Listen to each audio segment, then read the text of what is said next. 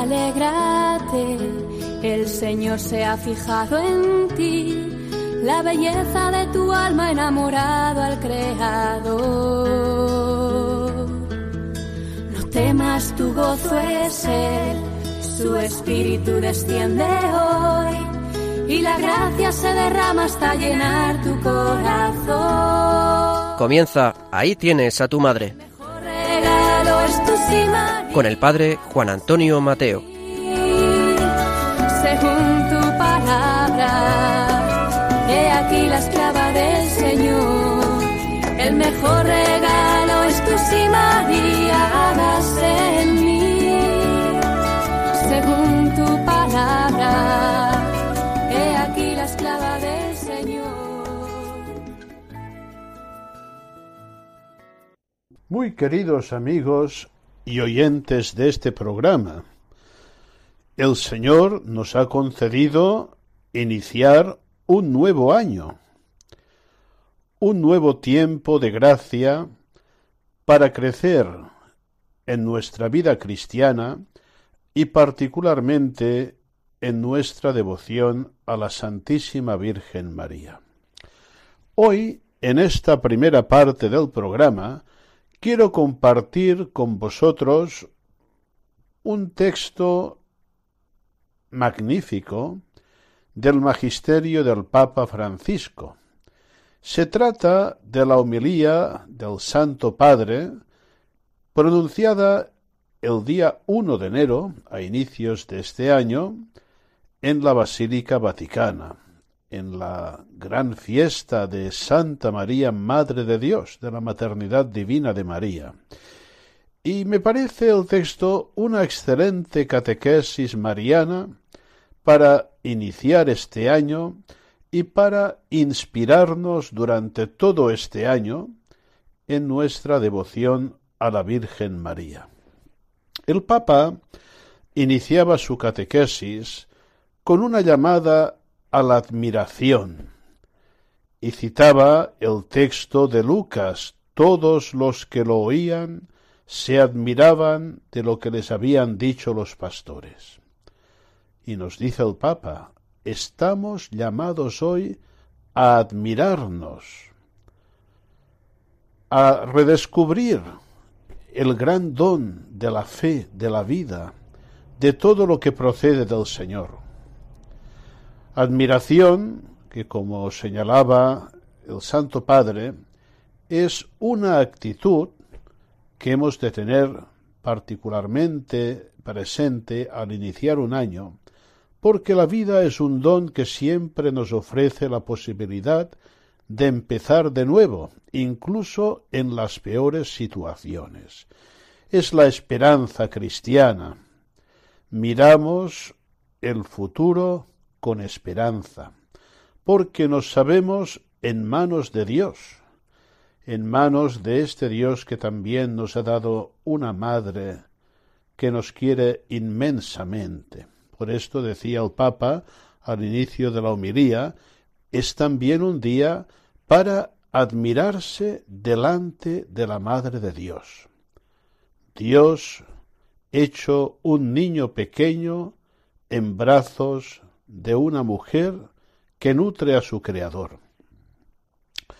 Una imagen que nos muestra a la madre y al niño, dice el Papa, tan unidos que parecen una sola cosa. Me gusta mucho esta expresión. No podemos separar nunca a María de Cristo, ni a Cristo de María. Nos lo decía, eh, lo he recordado en más de una vez, el Papa San Pablo VI, al afirmar que María está unida indisolublemente a Cristo en los misterios de la encarnación y de la redención. Vamos pues a admirarnos ante esta magnífica realidad. Nos dice el Papa que esto comporta que Dios se ha unido a la humanidad para siempre. Dios y el hombre siempre juntos. Esta es la buena noticia al inicio de este año. Es una noticia extraordinaria, porque yo lo recordaba en la homilía del día de Navidad, la encarnación del Hijo de Dios, realizada en las entrañas de la Virgen María, con su fe y con su cooperación, comporta un acto que ya no se puede eh, borrar. Los antiguos escolásticos decían quod semel assumsit nunquam dimisit, aquello que asumió una vez ya nunca lo dejará.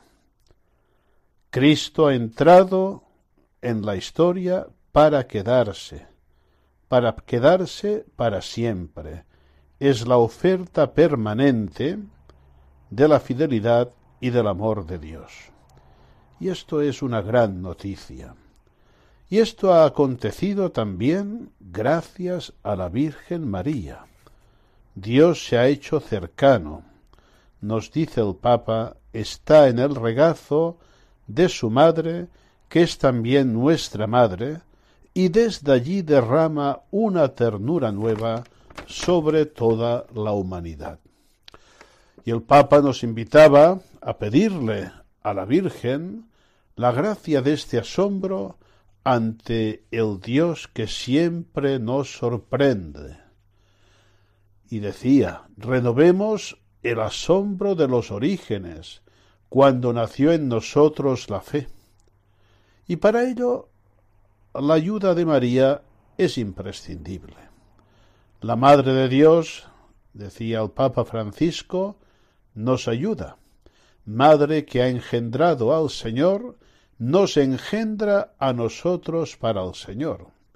Es madre y regenera en los hijos el asombro de la fe, porque la fe es un encuentro. Y seguía diciendo, acojamos con asombro el misterio de la Madre de Dios, como los habitantes de Éfeso en el tiempo del concilio, como ellos la aclamamos Santa Madre de Dios. Y nos pedía una docilidad total filial a la Virgen María, dejándonos mirar por ella, dejándonos abrazar por ella, dejándonos tomar de la mano por ella. Y el Papa insistía en dejarse mirar por María, especialmente en el momento de la necesidad, cuando nos encontramos atrapados por los nudos más intrincados de la vida. Entonces hacemos bien en mirar a la Virgen, a la Madre, pero es hermoso ante todo dejarse mirar por la Virgen. Y apuntaba, Jesús ha dicho que el ojo es la lámpara del cuerpo, y los ojos de la Virgen saben iluminar toda oscuridad, vuelven a encender la esperanza en todas partes. Su mirada, dirigida hacia nosotros, nos dice, Queridos hijos, ánimo, estoy yo, vuestra madre. Qué oportuno es, queridos oyentes, en estos momentos difíciles de nuestra historia, dejarnos mirar por María por su mirada misericordiosa, materna, clemente, que nos infunde paz, serenidad y nos reanima en el camino de nuestra fe, de nuestra esperanza y de nuestra caridad.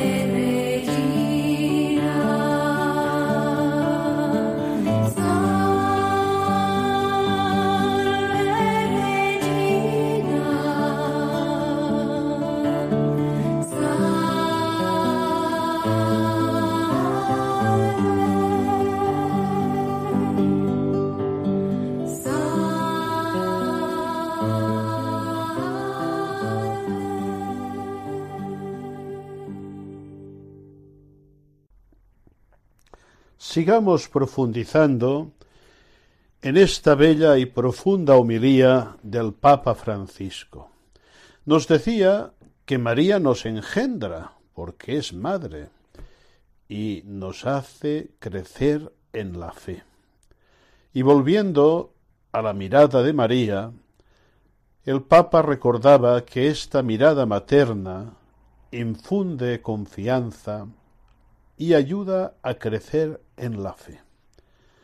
La fe que es un vínculo con Dios que involucra a toda la persona y que para ser custodiado, dice el Papa, necesita de la Madre de Dios. Su mirada materna nos ayuda a sabernos hijos amados en el pueblo creyente de Dios y a amarnos entre nosotros, más allá de los límites y de las orientaciones de cada uno.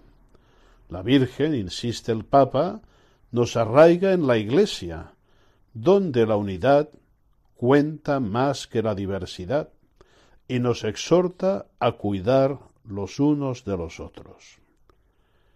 Y seguía diciendo, la mirada de María recuerda que para la fe es esencial la ternura que combate la tibieza ternura, la iglesia de la ternura. Ternura, decía el Papa, palabra que muchos quieren hoy borrar del diccionario.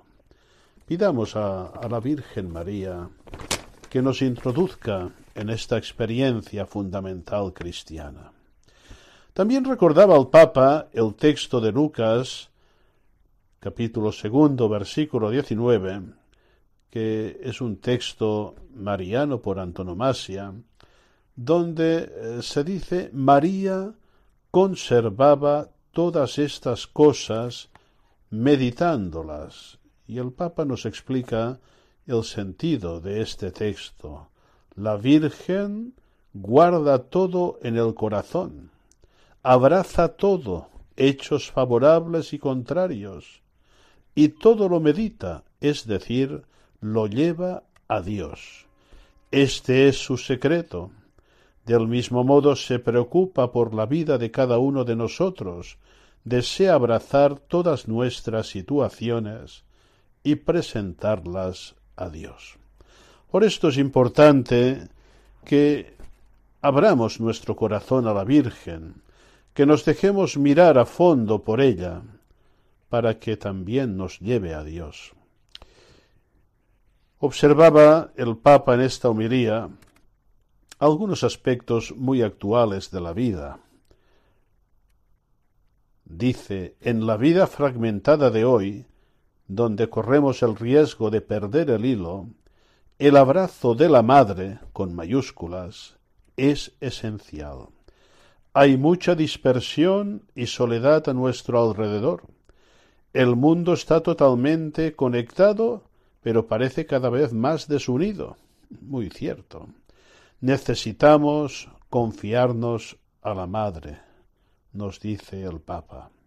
En la Escritura ella abraza numerosas situaciones concretas y está presente allí donde se necesita y acude donde la necesitan, como acudió a casa de su prima Isabel, como ayuda a los esposos de Caná, como anima a los discípulos en el cenáculo.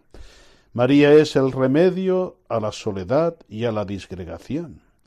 Es la madre de la consolación, que consuela porque permanece con quien está solo. Ella sabe que para consolar no bastan las palabras, se necesita la presencia. Allí está presente como madre.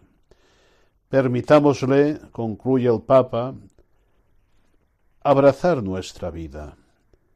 Y recuerda que en la Salve Regina la llamamos vida nuestra. Parece exagerado, dice el Papa, porque Cristo es la vida, pero María está tan unida a Él y tan cerca de nosotros que no hay nada mejor que poner la vida en sus manos y reconocerla como vida, dulzura y esperanza nuestra. Y el Papa observa también una cosa muy bonita. ¿eh?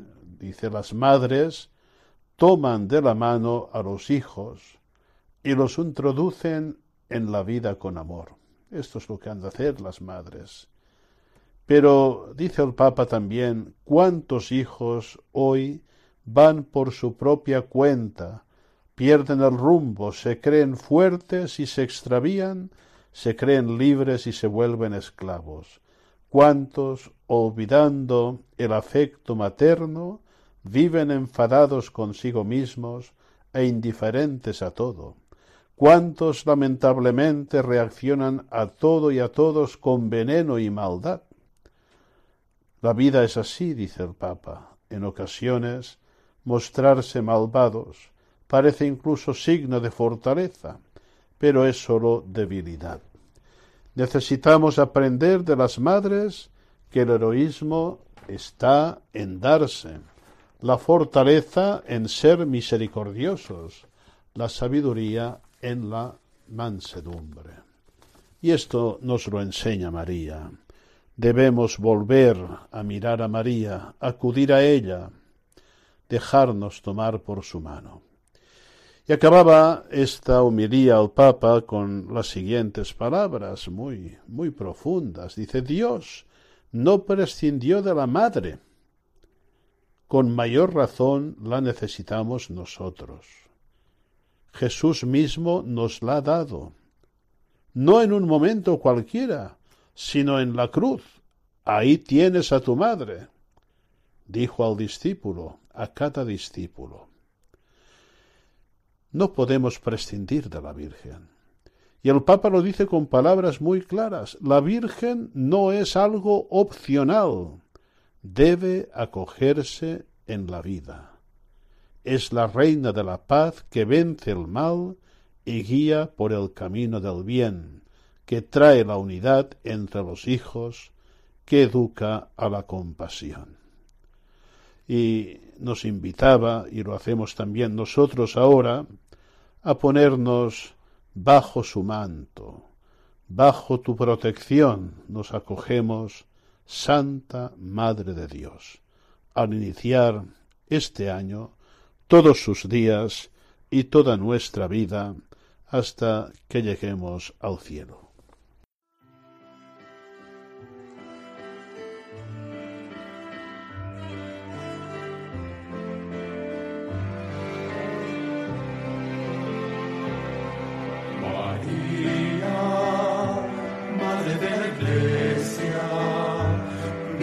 Amen.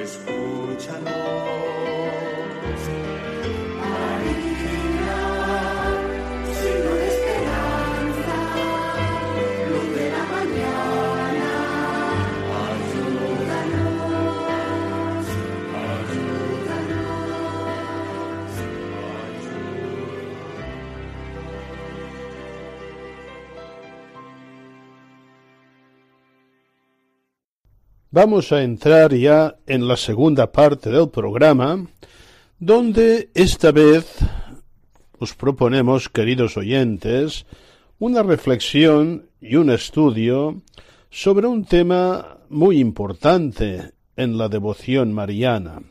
Se trata de la espiritualidad mariana de la Iglesia, de la Iglesia en sí misma, o María en la vida espiritual cristiana. Y hace unos cuantos años, San Juan Pablo II decía, en el campo de la espiritualidad, que hoy suscita un amplio interés, los estudiosos de la Mariología deberán mostrar la necesidad de una inserción armónica de la dimensión mariana en la única espiritualidad cristiana porque ella enraiza en la voluntad de Cristo.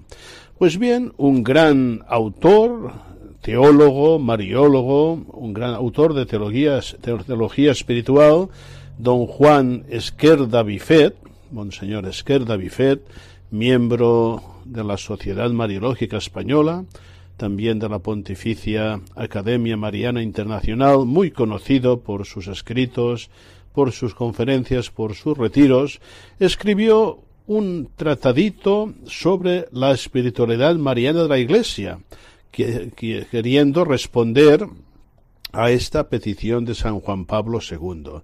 Pues bien, eh, en este programa y en programas eh, que vendrán después, eh, os propongo algunos textos que van a presentar nuestras colaboradoras sobre esta espiritualidad mariana.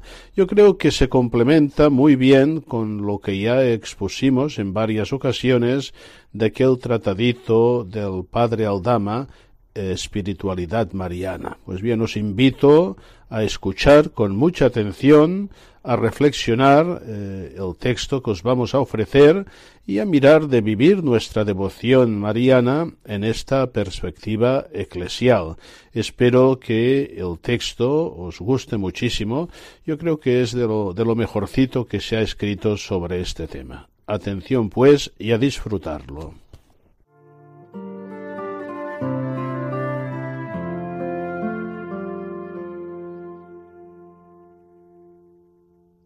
Hacia una exposición sistemática de la espiritualidad mariana de la Iglesia. La espiritualidad cristiana, por su misma naturaleza, está centrada en el misterio de Cristo.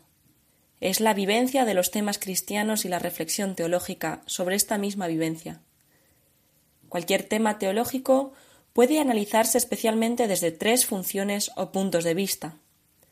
Científico sapiencial, buscando el significado profundo, querigmático pastoral, presentando los caminos para anunciarlo y hacerlo realidad en la comunidad, y vivencial, estilo de vida, vivencia, vida espiritual.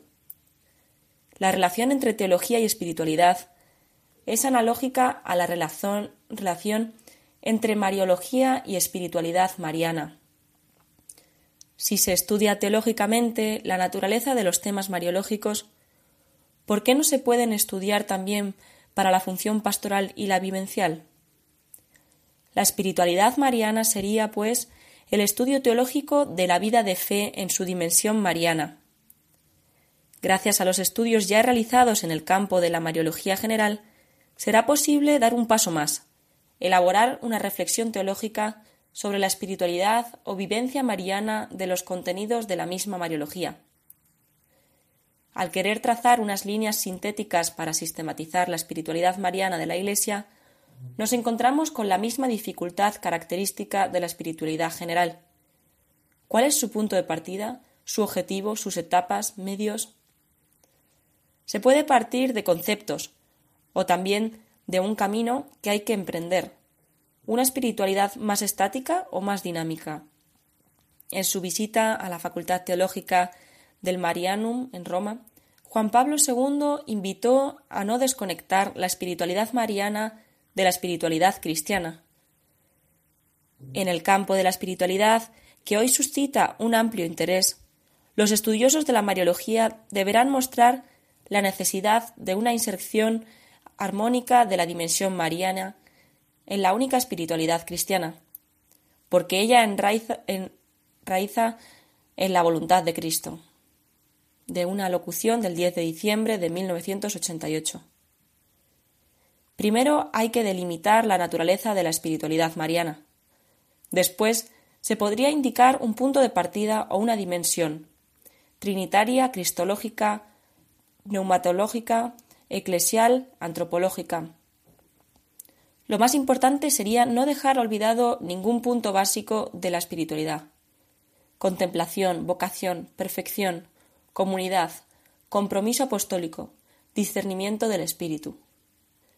Para evitar los doblajes innecesarios con la teología espiritual, hay que ceñirse al aspecto mariano, es decir, al puesto de María en la vida espiritual. Oración, vocación, perfección, comunión, misión. Todavía podría profundizarse más exponiendo estos temas como un proceso o un camino por recorrer, en el que María desempeña una presencia activa y materna. María en el camino de la contemplación, vocación, perfección, etc.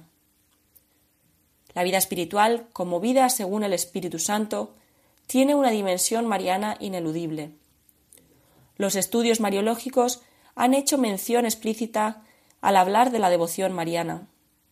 Hay que dar un salto de calidad como hizo en su tiempo la espiritualidad respecto a la teología moral y a la espiritualidad misionera respecto a la espiritualidad general. La espiritualidad mariana de la Iglesia es un hecho vivencial innegable. Es la vida de fe de la Iglesia en relación con María. Toca a la teología realizar la reflexión sobre la fe, como ha sucedido con otros contenidos de la fe cristiana. En cualquiera de las soluciones que se adopten, María debe aparecer como maestra de vida espiritual, pedagoga del Evangelio, educadora de la fe de la Iglesia, en su camino de configuración con Cristo y de anuncio del Evangelio a todos los pueblos hacia la visión definitiva.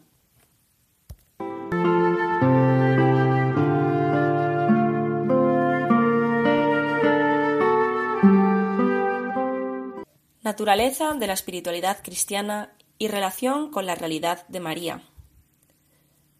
Cuando hablamos de espiritualidad, queremos decir vida espiritual o vida según el Espíritu Santo. San Pablo habla de caminar en el Espíritu y de vivir según el Espíritu. Todavía podemos entender esta vida como vivencia, por parte nuestra y como reflexión teológica sobre esta vivencia. Esta vida por el hecho de ser comunicada por Dios y consistir en la participación de su misma vida, se llama también vida en Cristo. Decimos vida espiritual para distinguirla de una vida según la carne, o según el propio egoísmo y pecado, al margen de la caridad.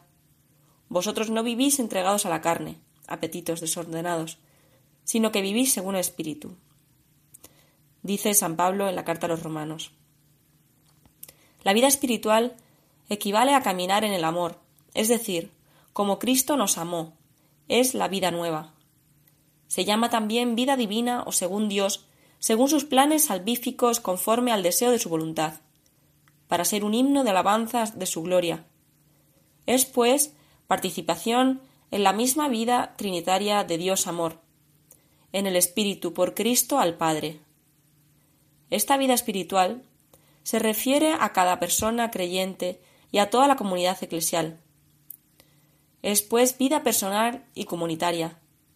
Se trata de la espiritualidad de la misma Iglesia como misterio, signo claro y portador de Cristo. Comunión, fraternidad, cuerpo, pueblo, misión, Iglesia enviada a anunciar a Cristo. La Iglesia esposa vive unida a Cristo esposo en su proceso de encuentro, relación, unión, seguimiento, imitación, configuración, Así se hace sacramento universal de salvación, puesto que el rostro de Cristo resplandece sobre la faz de la Iglesia.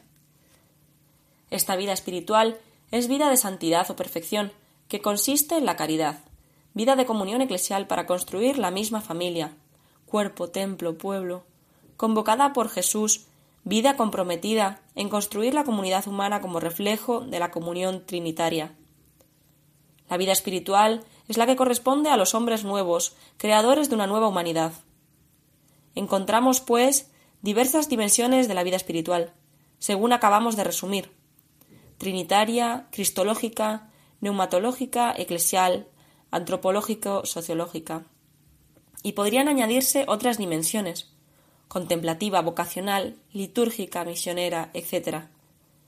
A quien esté habituado a estudiar la palabra de Dios, los documentos de la Iglesia, liturgia, magisterio, santos padres y la vida de los santos, le resultará fácil encontrar en todos estos datos y dimensiones de la espiritualidad cristiana un aspecto mariano que le es connatural.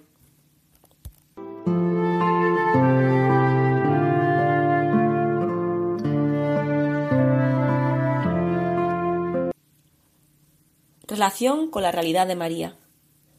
En todo el campo de la espiritualidad cristiana habrá que tener en cuenta su dimensión mariana. Todos los temas de Mariología deben ser estudiados en relación con el misterio de Cristo, nacido de María y que la asocia a la obra redentora como modelo y madre de la Iglesia. La espiritualidad cristiana debe encontrar esta dimensión mariana como parte integrante y garantía de la misma espiritualidad. Se trata de la necesidad de una inserción armónica de la dimensión mariana en la única espiritualidad cristiana, porque ella enraiza en la voluntad de Cristo. María manifiesta desde el principio una apertura total a la persona de Cristo, a toda su obra y misión. Al decir que sí al mensaje del ángel para ser madre virginal del Señor, ella acogió y entendió la propia maternidad como donación total de sí, de su persona, al servicio de los designios salvíficos del Altísimo. En todo el campo de la vida espiritual, como vida en Cristo y vida según el Espíritu, según los planes salvíficos de Dios, María es tipo de la Iglesia, como su modelo, ayuda y personificación. La bienaventurada Virgen está unida al Hijo Redentor, y está unida también íntimamente a la Iglesia. La Madre de Dios es tipo de la Iglesia, en orden de la fe, de la caridad y de la perfecta unión con Cristo. Porque en el misterio de la Iglesia, que con razón también es llamada Madre y Virgen, la bienaventurada Virgen María la precedió, mostrando en forma eminente y singular el modelo de la Virgen y de la Madre. La relación de María con la Iglesia es también de maternidad, puesto que coopera con materno amor a la generación y educación de los fieles.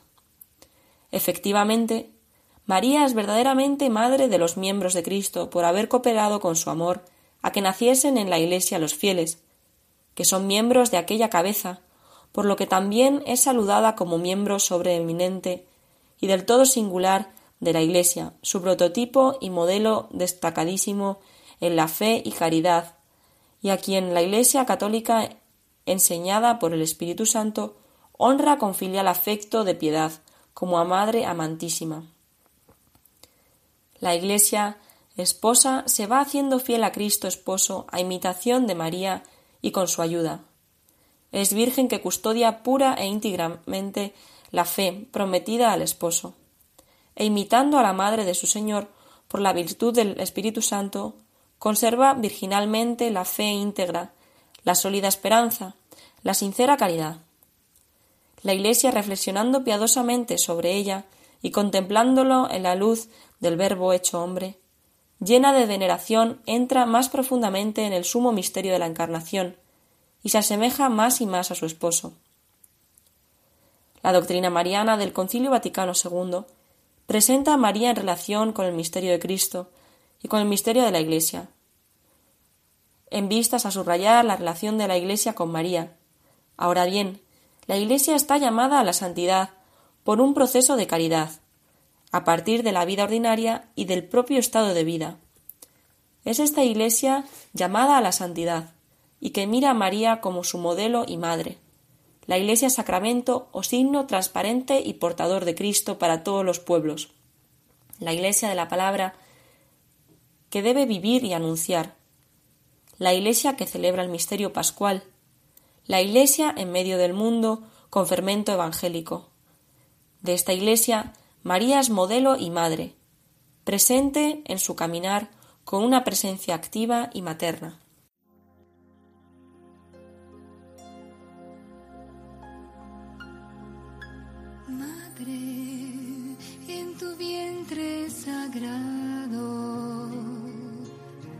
se formó el pan de vida y la llama encendida de su amor abrazó tus entrañas cuando el sello de Dios se grabó en ti.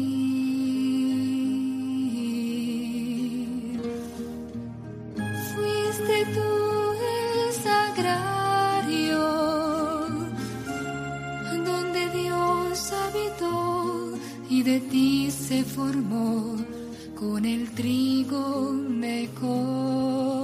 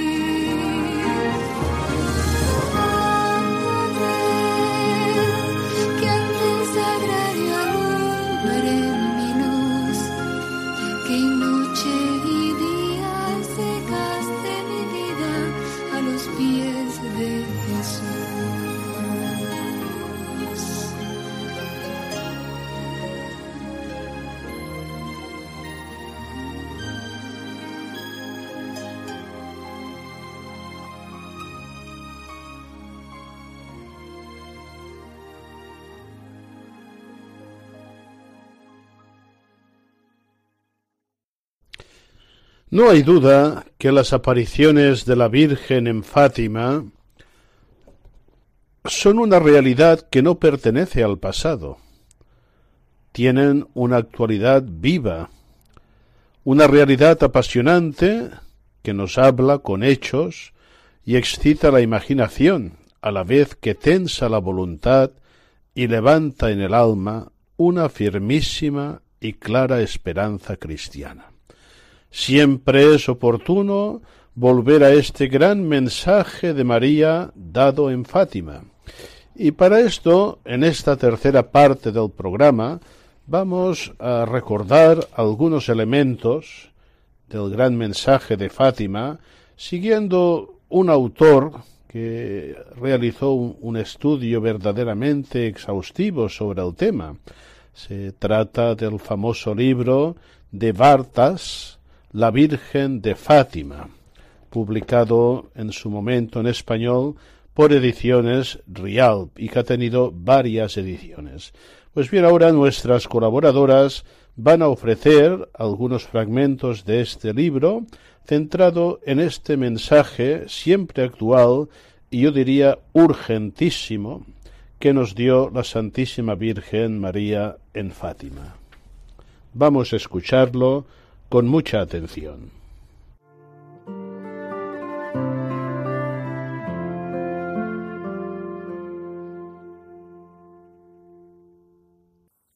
El mensaje de Fátima. Evocación del Evangelio. En el misterio de Fátima, de aspectos tan distintos y tan preciosos, hay que notar dos puntos principales los prodigios, visiones y milagros y el mensaje. Lo que al principio llama más la atención son los prodigios verdaderamente únicos en la historia, pero lo que más hemos de tener en cuenta son las enseñanzas, las advertencias de nuestra Madre del Cielo, su mensaje, lo que quiero, cuando dice ella, cuyos prodigios no son más que la orquestación destinada a llamar nuestra atención sobre ellos. Después de la muerte de Juan, el último apóstol, quedó cerrada la revelación. Así pues, María no enseña a los pastorcillos de Aljustrel un nuevo Evangelio. Por su mediación, ella recuerda al mundo que lo había olvidado el eterno mensaje de su Hijo. Algunas personas espantadas ante tantas maravillosas apariciones de Nuestra Señora realizadas en este siglo de positivismo realista, quizás se sientan escandalizadas al ver que María visita tan a menudo la tierra. Pero ella viene porque nos ama, y porque en la propia medida de su amor teme por nosotros. Una madre teme siempre por sus hijos, especialmente cuando el peligro que les amenaza es evidente e inminente. María teme porque ve que sus hijos de la tierra se apartan cada día más de los caminos de salvación, y ve que las almas se pierden y caen en el infierno. Y ve asimismo que los pueblos aun los que conocen la ley de amor de su Hijo, se oponen entre sí en luchas mortíferas. Particularmente en Fátima, cada una de sus palabras, de sus actitudes, es como un eco de las más severas máximas del Evangelio y también de las acuciantes advertencias de los soberanos pontífices. El mal esencial que padece el mundo moderno es el olvido de las realidades eternas, Vivimos cada vez más en el tiempo presente y por el tiempo presente. Si el Evangelio pudo transformar al mundo es porque fue esencialmente una explosión de eternalismo en el temporalismo judío y pagano. Desde este punto de vista, la máxima palabra del Redentor es el quid prodest. ¿De qué le sirve al hombre ganar todo el mundo si pierde su alma? María estimó particularmente oportuno recordar esta palabra evangélica a los tiempos actuales, en que las cosas del más allá no tienen el menor lugar en la prensa, en las conversaciones, en la literatura corriente y, en consecuencia, en las preocupaciones reales de los cristianos. La Virgen de Fátima habla a los pastorcillos, no de sus rebaños o de su provenir en la tierra, sino del cielo, de su salvación, de la salvación de sus compañeros muertos, de la suerte eterna de los pecadores, al objeto de darles como una visión anticipada del cielo a donde les invita. Ella les da, en su primera aparición, la sensación de la presencia divina por medio de esta luz misteriosa que les penetra hasta el fondo de su alma.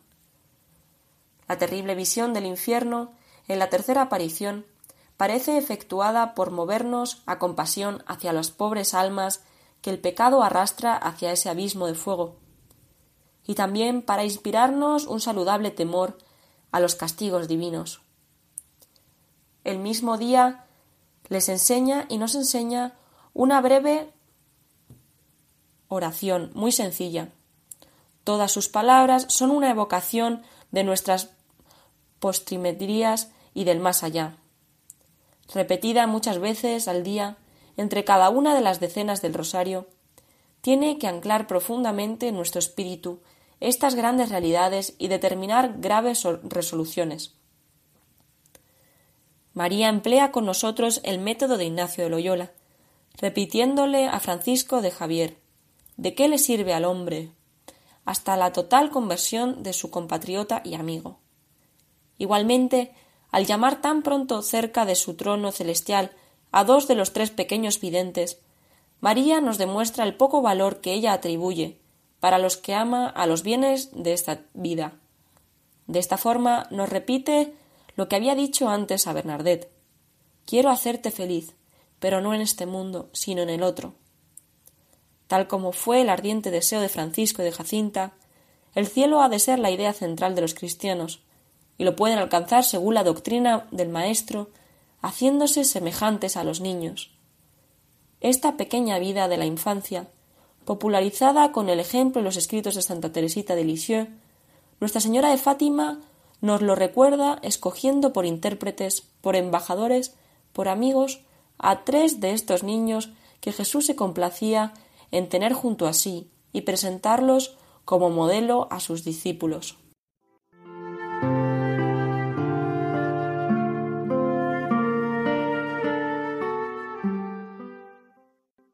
Por nosotros pobres pecadores. Lo que parece ser el esencial objetivo de las maternales advertencias de Nuestra Señora es darnos ánimo para la lucha contra el pecado, que atrae el castigo sobre los hombres, el infierno para las almas individuales, la guerra para las naciones, a las que la justicia divina no puede esperar en el más allá. Los tres evangelios sinópticos caracterizan los principios de la predicación de nuestro Señor diciendo que predicaba la penitencia. En griego quiere decir arrepentimiento. La penitencia, en el sentido del Evangelio y de la teología, es un acto de justicia mediante el cual el pecador, al recordar con dolor y confesión que ha ofendido a Dios, se esfuerza en reparar este ultraje y reconquistar la gracia divina. Si no hacéis penitencia, decía el Redentor, moriréis. Su divina madre empleó igual lenguaje en la Salet y en Lourdes. En Fátima repite el mismo llamamiento con particular insistencia. Parecería incluso que su inmaculado corazón tuviese como única preocupación apartar a los hombres del camino del pecado, decidirlos a luchar con todas sus fuerzas contra este terrible azote, único enemigo de su felicidad y de su salvación. La palabra pecado parece que haya desaparecido de los labios humanos y la noción que encierra se olvida, se borra, se atenúa. María quiere avivar el sentimiento del pecado, inspirarnos un profundo horror, manifestarnos sus daños. cuántas veces esta palabra en Fátima ha venido a nuestros labios. Hemos recordado su declaración final. Es necesario que los hombres se corrijan y pidan perdón de sus pecados, que no ofendan más a nuestro Señor, ya demasiadas veces ofendido. En su cuaderno de recuerdos, la hermana María Lucía del Inmaculado Corazón añade aquí unas observaciones que nos dirige a todos nosotros. En esta aparición, las palabras que quedaron más profundamente grabadas en mi corazón fueron aquellas en las cuales nuestra Madre del Cielo suplicaba a los hombres no causasen más penas a nuestro Señor, ya demasiadas veces ofendido. Qué amorosa queja y qué súplica contienen. Oh, cómo querría yo que tales palabras resonasen por el mundo entero y que todos los hijos de la Madre Celestial escuchasen su voz. Esta suprema declaración no era más que el llamamiento, el resumen de las anteriores confidencias que la señora a los pequeños videntes les dio. Principalmente en la tercera aparición. Ella había manifestado a sus pequeños confidentes las tres consecuencias del pecado aquí en el mundo, la guerra, síntesis de todos los males, en la otra vida el fuego del infierno. La oración que les enseñó aquel día y que han de intercalar en el rosario empieza con un acto de penitencia. Oh Jesús mío, perdónanos. Repasemos el relato de las apariciones, y en todas partes encontraremos siempre esta idea del pecado que parece obsesionar al Inmaculado Corazón de nuestra Madre. Y la pequeña Jacinta, a la que tanto le gustaba pensar en todo lo que le había dicho la Señora de la Luz, demostró haber comprendido perfectamente las enseñanzas de su celestial maestra, cuando en su lecho de enferma decía Se cometen muchos y muy graves pecados en el mundo, si los hombres supiesen lo que es la eternidad, harían todo lo posible para cambiar de vida. Los hombres se pierden porque no piensan bastante en la muerte de nuestro Señor y no hacen penitencia. La hermana Lucía concreta, además, muchas veces que la penitencia pedida por María consiste esencialmente en los sacrificios que se imponen mediante la estricta observancia de los mandamientos de Dios echar de nuestra vida personal el pecado, he aquí la lección esencial de Fátima, el ardiente deseo del Inmaculado Corazón de nuestra Madre Celestial.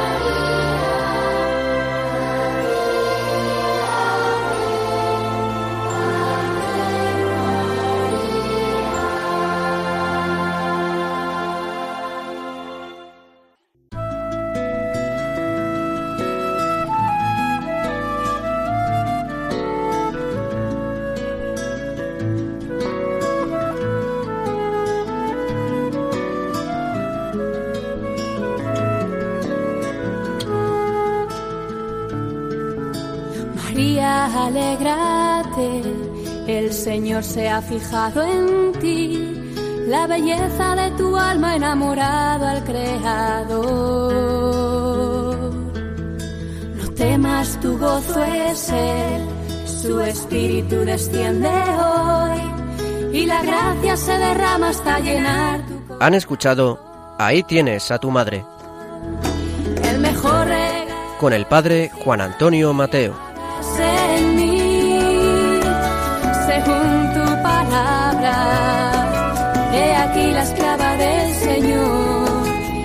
Palabra.